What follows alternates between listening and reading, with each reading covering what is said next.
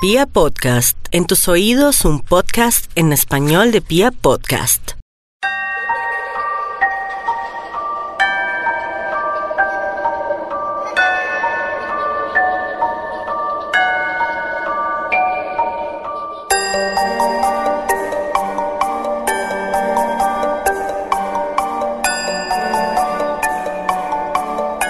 Risas estrepitosas, ojos coloridos, pelucas vívidas, trajes alegres y momentos llenos de felicidad.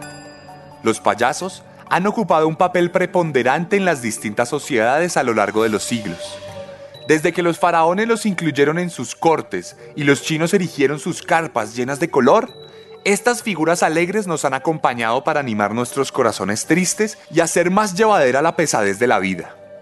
Pero muchas veces, detrás de ese maquillaje feliz, se esconden caras demacradas que no han sabido lidiar con la insoportable fuerza de la vida y el tiempo. Por entre los pliegues de las arrugas de los bufones más experimentados, se cuelan pinturas blancas, rojas y azules. Pero también hacen su recorrido lágrimas de auténticas depresiones y frustraciones. En muchos sentidos, algunos de los payasos son la perfecta ejemplificación de las disyuntivas emocionales a la que la mayoría de los seres humanos somos sometidos en nuestra vida cotidiana. No en vano, hay muchos niños que, lejos de reír, se horrorizan ante el espectáculo grotesco de un cuadragenario que finge ser feliz para lidiar con la miseria que el destino le ha deparado. Entonces, la cultura se encargó de deformar el objetivo inicial de aquellos enmascarados y comenzamos a ver personificaciones siniestras que escondían detrás de sus sonrisas auténticas monstruosidades. Comenzamos a relacionar la felicidad con la maldad y ahí fue cuando nuestros más grandes terrores acecharon la ingenuidad que se nos regaló durante nuestra infancia. Bienvenidos a la decimoprimera entrega de Serialmente, un podcast con contenido muy gráfico. I'm tense and nervous and I can't relax. I can't sleep cause my bed's on fire. Don't touch me, I'm a real live wire. Psycho killer, qu'est-ce que? Hoy les quiero contar la historia de uno de los asesinos más icónicos de Estados Unidos. Pocos psicópatas han tenido el impacto cultural que tuvo este personaje, sobre el que se han esbozado decenas de leyendas y mitos que han acechado los miedos colectivos más profundos de la sociedad norteamericana. Hoy les voy a narrar la vida de John Wayne Gacy, el payaso asesino.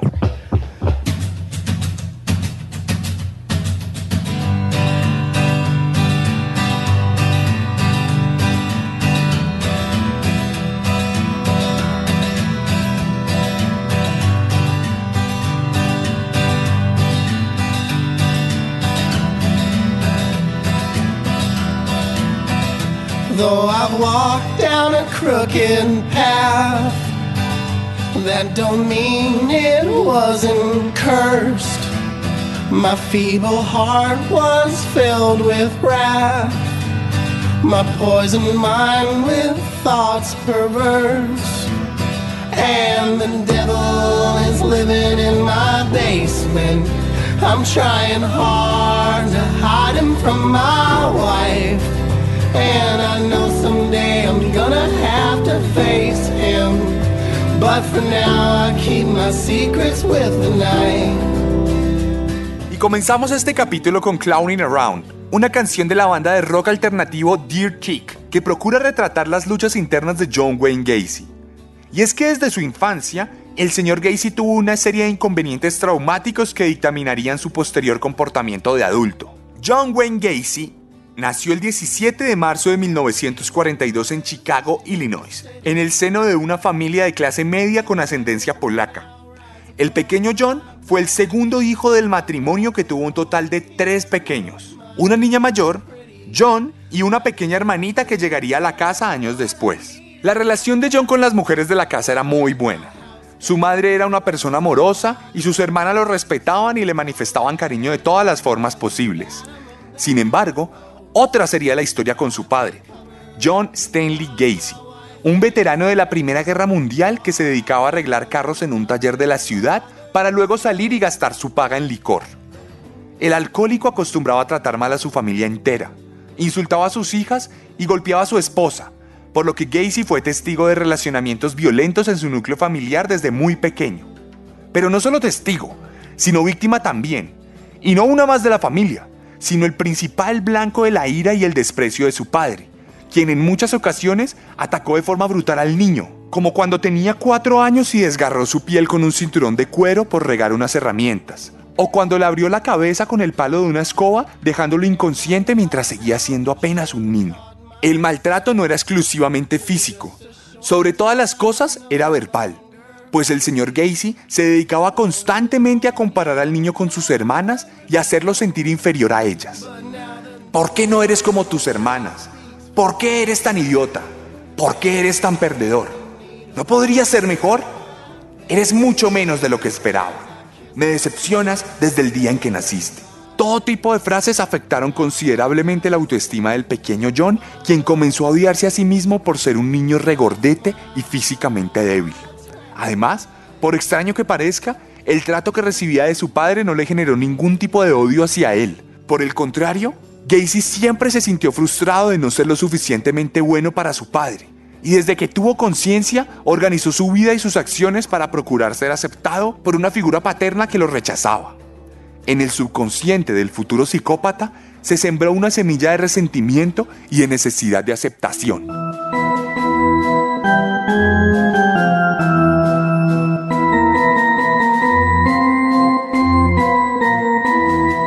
Cuando John tenía 6 años, se robó un camión de una tienda de juguetes. Su madre se dio cuenta y llevó al niño al lugar para que devolviera el carrito y le pidiera disculpa a los dueños.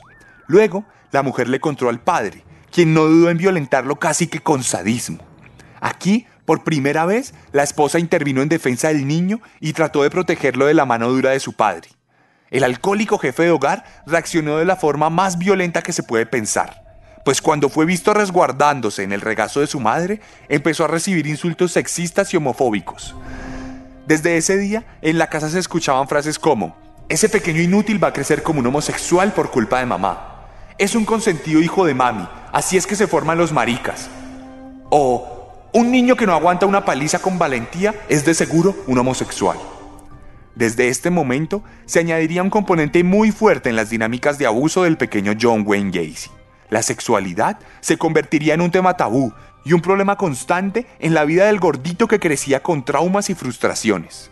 Pero nada de esto importaría tanto si no se mezclara con una suerte de azar genético que determinaría que Gacy nacería como un ser diferente y maligno en potencia. Pues en esta época de su vida, el pequeño John tuvo su primer incidente sexual cuando abordó a una compañera de colegio e intentó aprovecharse de ella. Bien podrían decir algunos que esto es un tema de descubrimiento e infancia, pero lo cierto es que es la primera muestra de una falta de empatía que más adelante se va a traducir en abusos, torturas y asesinatos. Este acontecimiento le costaría a Gacy uno de los castigos más severos cuando su padre cogiera una cuchilla de afeitar y lo atacara brutalmente, llenándolo de cortes de distinta profundidad. El mismo año de ese incidente, John Wayne Gacy sufriría repetidos episodios de abuso sexual por parte de un amigo cercano de la familia. El tipo lo recogía en un camión y lo tocaba y acariciaba mientras conducía, sin que el niño aterrado pudiera hacer nada para evitarlo. Además, el pequeño John prefirió guardar silencio sobre esto por miedo a que su padre lo culpara de la situación y tuviera un pretexto extra para castigarlo. El niño vivió entonces con otro trauma sexual que contribuiría a la cimentación de su futura personalidad monstruosa.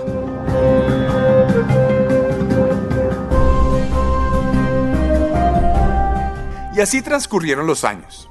Entre abusos de todo tipo y relacionamientos violentos, Gacy poco a poco dejó de ser un niño aparentemente inocente para convertirse en un adolescente. En el colegio nunca pudo practicar deportes debido a una condición cardíaca diagnosticada. Esto naturalmente generó que fuera víctima de bullying por sus compañeros, lo que se sumaba a las ya mencionadas dinámicas de abuso que sufría. Adicionalmente, cuando tenía 14 años, comenzó a sufrir de unos extraños ataques en los que se desmayaba por completo y volvía a retomar el conocimiento pocos minutos después. Esto se tradujo en varias hospitalizaciones que menguaron su rendimiento académico. Increíblemente, el papá, lejos de preocuparse, se dedicó a juzgarlo y acusarlo de fingir todo. Parecía que el joven estaba destinado a ser repudiado y odiado por uno de aquellos que le dio la vida.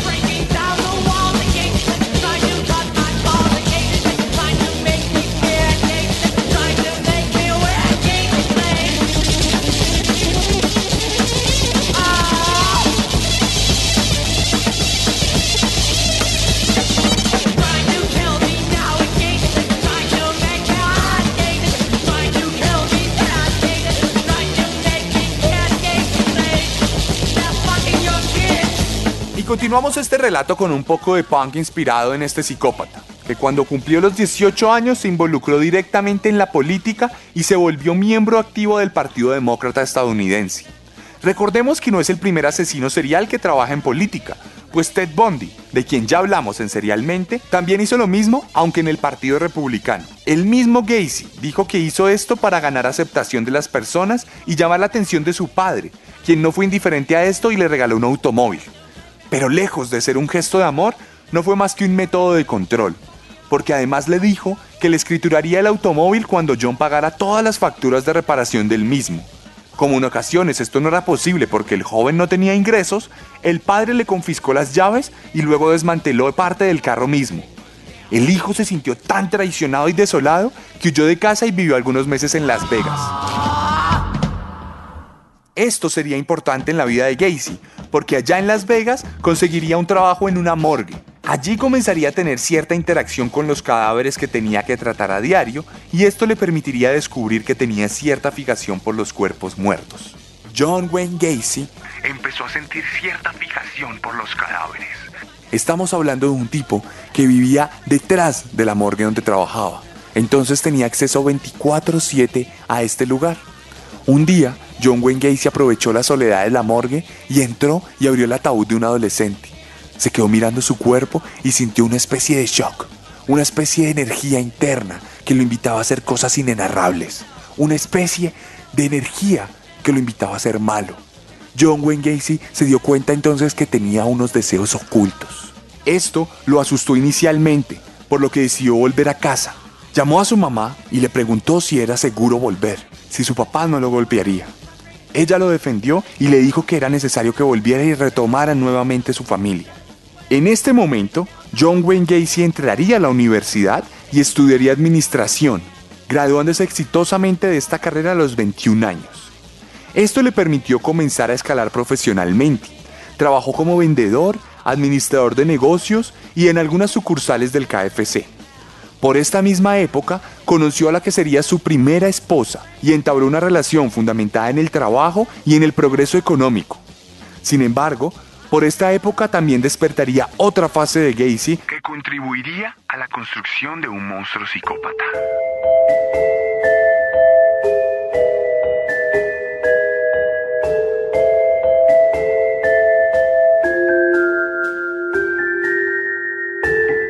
Un día, John Wayne Gacy salió a tomarse unos tragos con un compañero. Se fueron a un bar, estuvieron tomando, estuvieron hablando un rato y entonces decidieron irse a la casa del compañero. John Wayne Gacy estaba un poco borracho y en medio de la borrachera empezaron a sentir cierta atracción el uno por el otro. Entonces el compañero le dijo que si quería le hacía sexo oral. John Wayne Gacy en medio de su borrachera lo aceptó y tuvo entonces su segunda experiencia homosexual en la vida.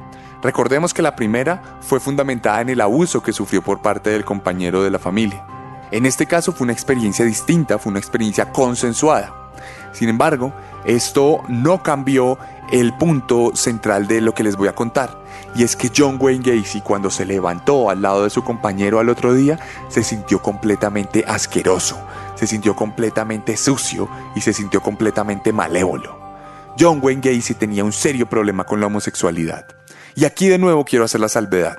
Ser homosexual no es malo de ninguna manera. Entendemos que es una decisión sexual, es una decisión perfectamente normal como cualquier tipo de gusto que tenemos todas las personas. En este caso, para John Wayne Gacy sí es malo ser homosexual. ¿Por qué? Primero, porque estamos hablando de una sociedad de los años 70 en los que no es normal ni bien recibida la homosexualidad de la misma forma en que se hace la actualidad. Y segundo, porque recordemos que durante su infancia John Wayne Gacy tuvo una serie de problemas con su padre que lo discriminaba y lo acusaba de homosexual.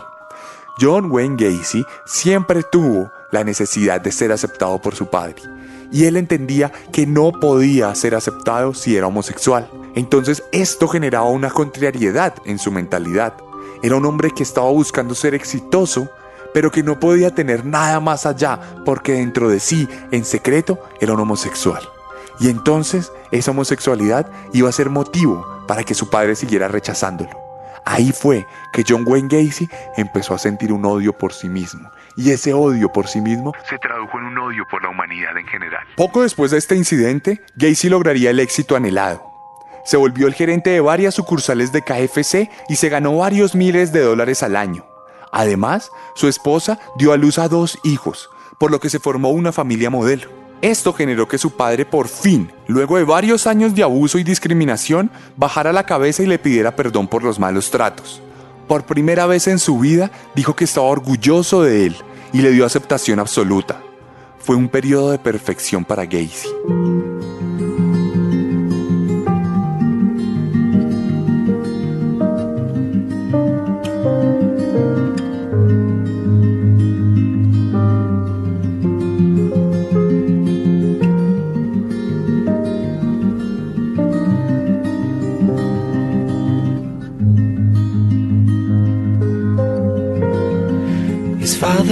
A drinker, and his mother cried in bed.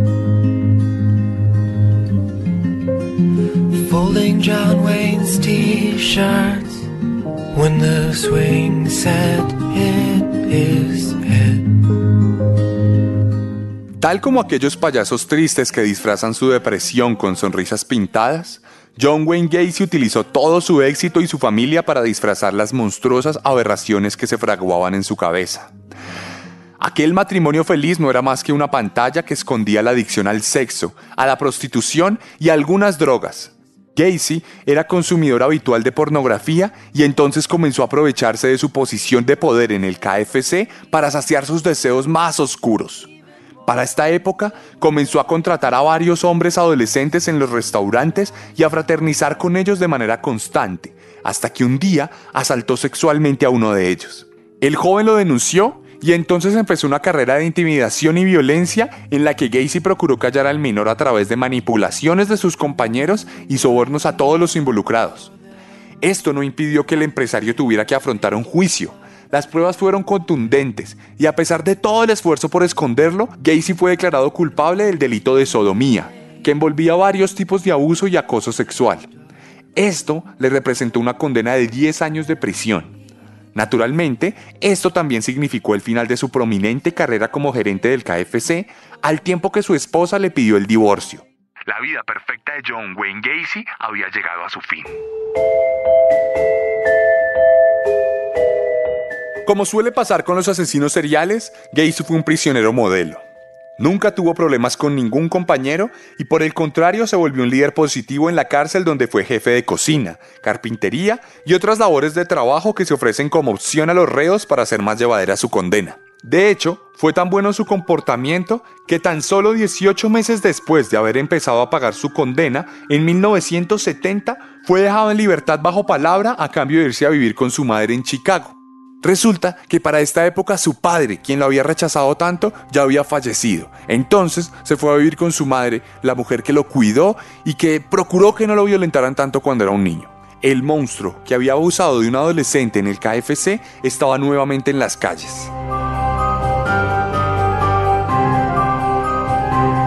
Ya en Chicago, Gacy tuvo un par de incidentes de acoso sexual que nunca prosperaron en la corte por diferentes motivos. Esto permitió que su libertad bajo palabra terminara exitosamente y su récord criminal fuera completamente borrado. Poco después de esto, compraría una casa que luego se haría tristemente célebre. También por estas épocas encontraría a su segunda esposa, una mujer divorciada con dos hijas que pronto se iría a vivir con él. Parecía que a Gacy le había llegado el momento de redención.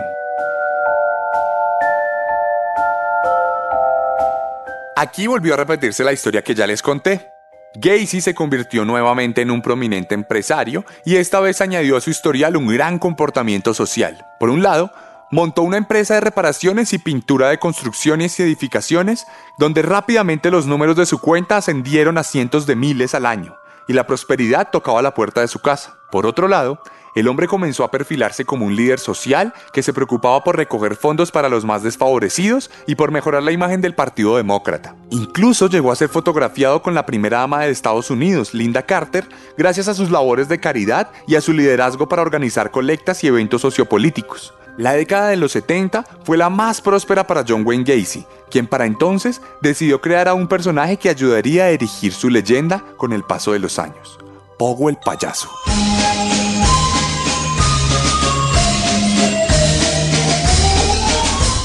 Pogo es un payaso muy feliz y muy alegre que amenizaba todas las actividades de caridad y de recaudación de fondos. Pogo era un hombre regordito que se vestía con unas prendas rojas y blancas, líneas rojas y blancas, cuadros rojos y blancos. Pogo tenía muchas bombas infladas con helio que flotaban por los aires. Pogo le regalaba estas bombas a los niños más desfavorecidos. Le regalaba todos los juguetes a los niños para que luego los padres dieran algo para contribuir al desarrollo de la nación. También realizaba colectas para los más desfavorecidos. Era un payaso de Dios, era un payaso muy alegre y muy feliz. Tenía su cara pintada de blanco. Sobre su boca se esgrimía una sonrisa roja gigantesca. Su nariz también se pintaba de rojo y sus ojos tenían unos triángulos azules que lo hacían ver bastante alegre y feliz. Pogo era un hombre ejemplar. Pogo era un hombre respetado. Pogo era todo lo que los seres humanos deberíamos ser en pro de la humanidad misma. Pero debajo de todo ese maquillaje colorido, esos globos y esas sonrisas, no había más que un verdadero psicópata.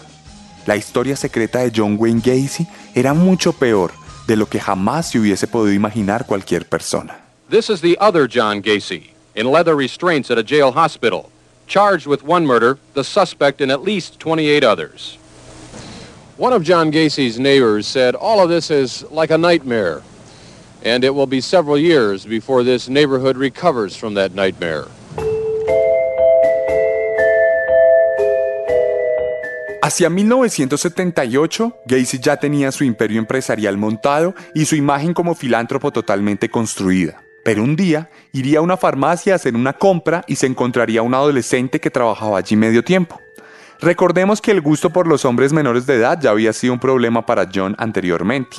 Esta vez, el hombre le ofrecería un trabajo al menor en frente del dueño de la farmacia. El joven le pediría un tiempo para pensarlo y se lo contaría a su madre. Al poco tiempo de este episodio, resultaría que el joven desaparecería por completo, lo que originó una investigación en la que surgiría Gacy como uno de los sospechosos por su ofrecimiento al menor. Esto llevaría a una severa vigilancia contra Gacy, quien tenía encima a dos agentes de manera constante.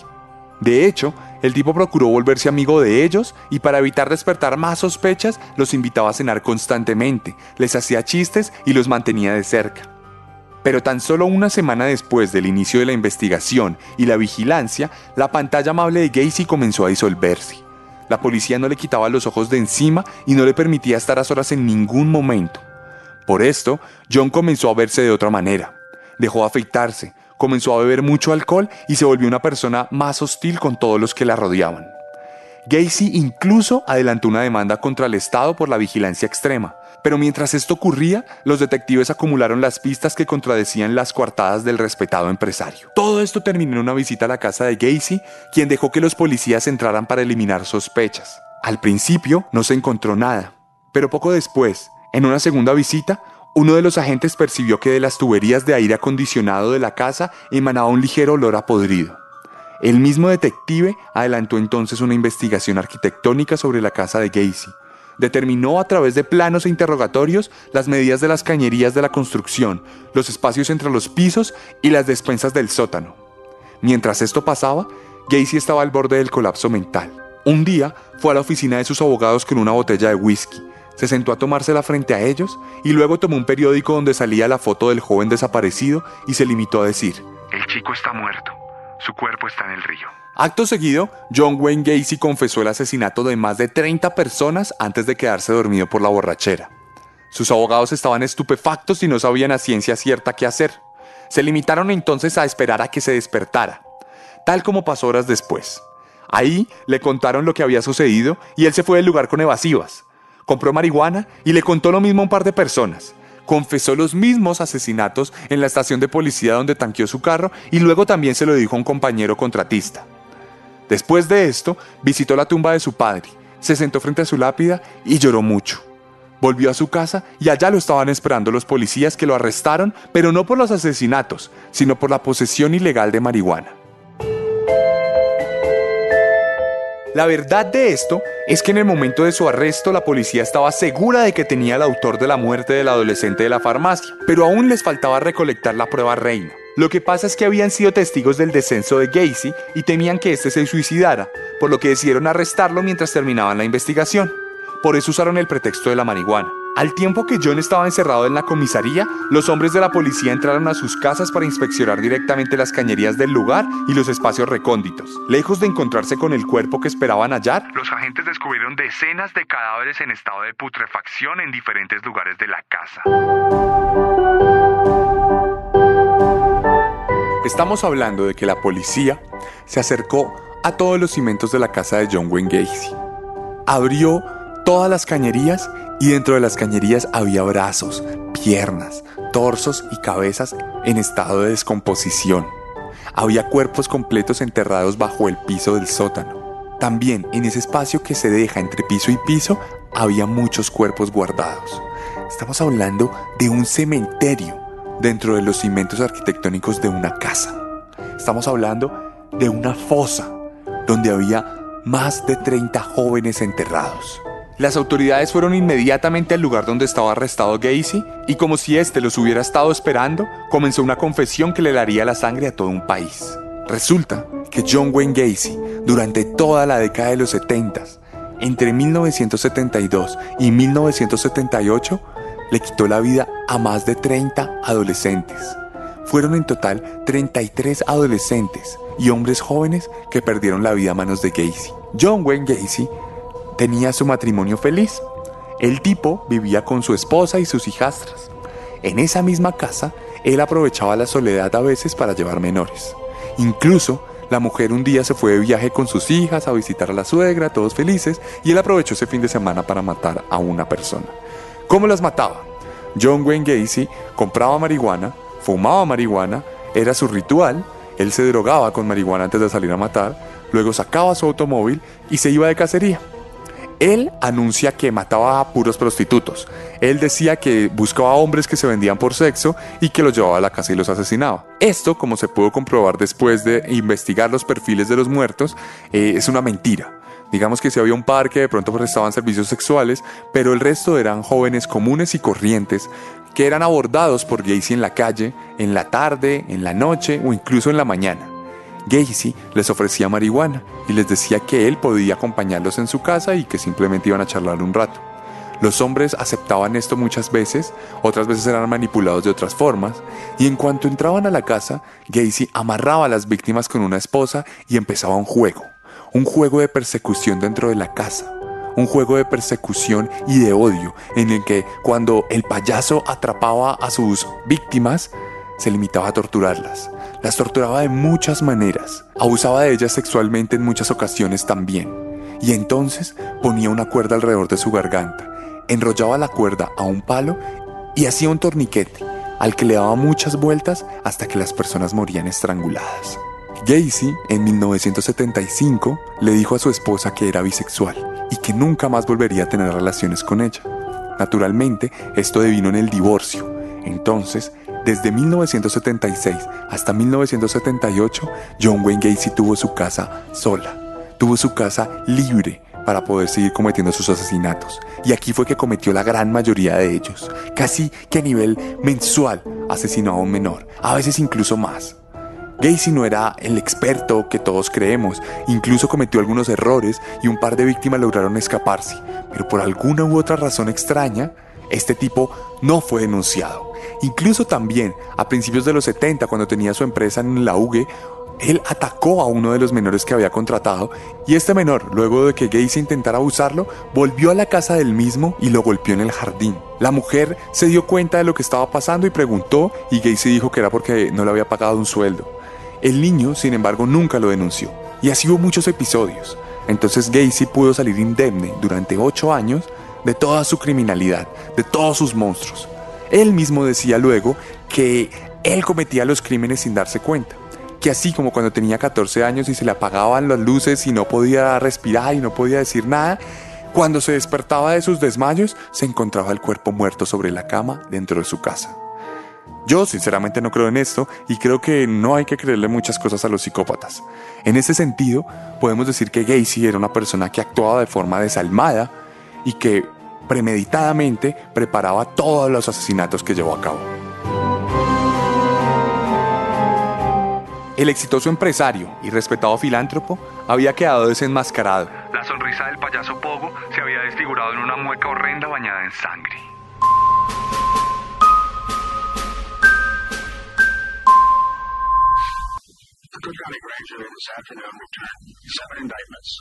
The Cook County grand jury this afternoon returned seven indictments charging John Gacy with the murders of seven persons who have disappeared since the July of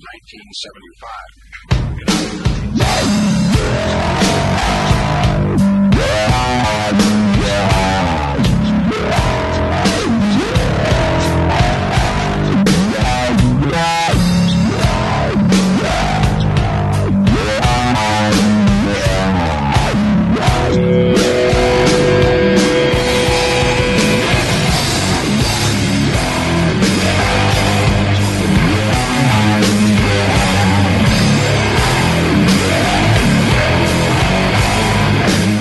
con una banda que ya es común en Serialmente, continuamos este relato.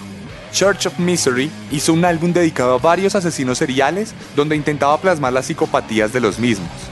Y es que el impacto cultural de John Wayne Gacy fue impresionante. A raíz de su descubrimiento, se generó toda una leyenda. Porque la gente cuando descubrió que era un payaso que asesinaba, pensó que asesinaba vestido de payaso. Quiero hacerles una importante aclaración y es que John Wayne Gacy no mataba mientras se disfrazaba de Pogo. Pogo, de algún modo, era el alter ego bondadoso de John Wayne Gacy. Y al mismo tiempo, John Wayne Gacy tenía otro alter ego que se llamaba Jack, que era un hombre maligno que lo incitaba a matar. Estamos hablando de una persona que supuestamente tenía eh, esquizofrenia e índices de personalidad múltiple. Pero nada de esto es verdad, todos son inventos del psicópata. Este psicópata, como bien les dije al principio del capítulo, tiene un impacto cultural gigantesco. El más grande, desde mi humilde opinión, es que su figura de payaso inspiró a Stephen King para escribir It. Eso, esa gran película que está realmente basada en una novela gigantesca de más de 1200 páginas que relata la historia de un payaso asesino que viene del espacio. Asimismo, también se crearon un montón de cómics alrededor de Gacy, hay decenas de canciones, hemos escuchado algunas acá, hay también decenas de libros, decenas de documentales y varias películas. Una última cosa que quiero decirles es que El Joker, la gran película que salió hace poco, tiene varias inspiraciones y guiños a John Wayne Gacy y a Pogo. Por ejemplo, cuando Arthur va al show de comedia, el show de comedia se llama Pogo. Pogo es el nombre del payaso, como bien sabemos. También la pintura de la cara del guasón en ese momento es la misma pintura que tenía John Wayne Gacy, solo que un poquito alterada. Estamos hablando de cara blanca, una gran sonrisa roja y unos ojos azules. Esto naturalmente fue inspirado en John Wayne Gacy y en su alter ego de Pogo.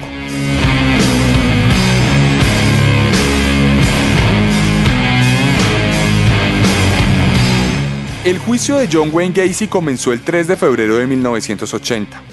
Se le acusó de 33 asesinatos. Antes de comenzar formalmente las audiencias, se procedió a verificar su sanidad mental.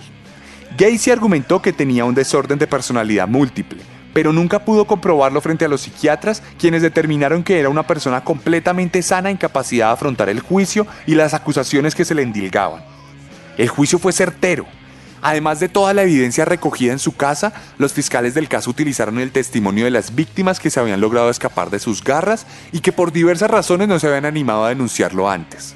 También retomaron los testimonios de sus primeras víctimas de acoso antes de su primera instancia en la cárcel, y se utilizaron los diagnósticos de los psicólogos forenses para determinar que en efecto Gacy tenía varios trastornos antisociales y psicopatías, por lo que era claro que era un elemento de sumo peligro para la sociedad.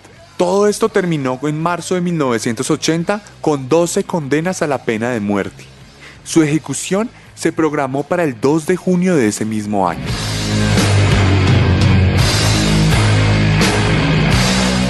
Gacy fue llevado entonces al corredor de la muerte. Allí pasó varios años esperando su condena, la cual fue aplazada constantemente debido a las apelaciones del prisionero. Mientras esperaba su propia muerte, el payaso Pogo comenzó a hacer pinturas sobre sí mismo. Se retrataba sonriente, feliz y amigable. Se retrataba como siempre había querido que lo viera su padre. Curiosamente, sus pinturas llegaron a venderse entre 200 y 20 mil dólares. Hoy en día Algunas están expuestas en algunos museos de la infamia y otras adornan las casas de excéntricos millonarios que demuestran su poder adquisitivo a través de fijaciones fetichistas y un poco retorcidas. Gacy tuvo un par de altercados menores en el corredor de la muerte, algunas peleas con otros reos, incluso llegaron a apuñalarlo pero en el brazo, nada de gravedad, y mientras todo esto pasaba, dio muchas entrevistas a la televisión y terminó por alimentar su propia leyenda.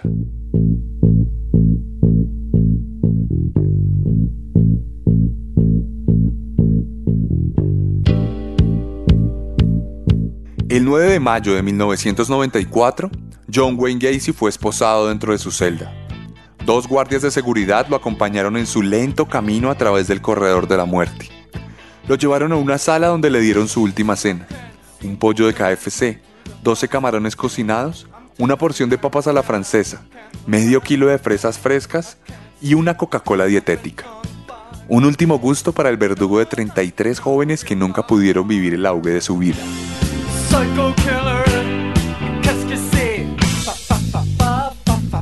Luego, Gacy se reunió con un sacerdote católico que seguramente lo absolvió de sus pecados, como suele hacer la iglesia. Entonces, fue llevado a otra sala donde le aguardaba una camilla en forma de cruz. Allí, varios guardias lo amarraron a la camilla con las correas de cuero que le recordaron los castigos de su padre. Como una última resistencia a la muerte, en el procedimiento hubo una complicación que terminó con la solidificación de los químicos que debían cortar la respiración de Gacy. Esto retardó todo el ritual unos 10 minutos en los que John seguramente sintió un poco de la zozobra que experimentaron los jóvenes que raptó y llevó a su casa. Mientras los líquidos entraban a su cuerpo y antes de que le ocasionaran un paro cardiorrespiratorio, Gacy exclamó que su muerte no le devolvería la vida a sus víctimas y que todos los presentes podían besarle su trasero. Luego, los químicos atravesaron su corazón y lo detuvieron para siempre. Era la madrugada del 10 de mayo de 1994. El payaso Pogo jamás volvería a sonreír.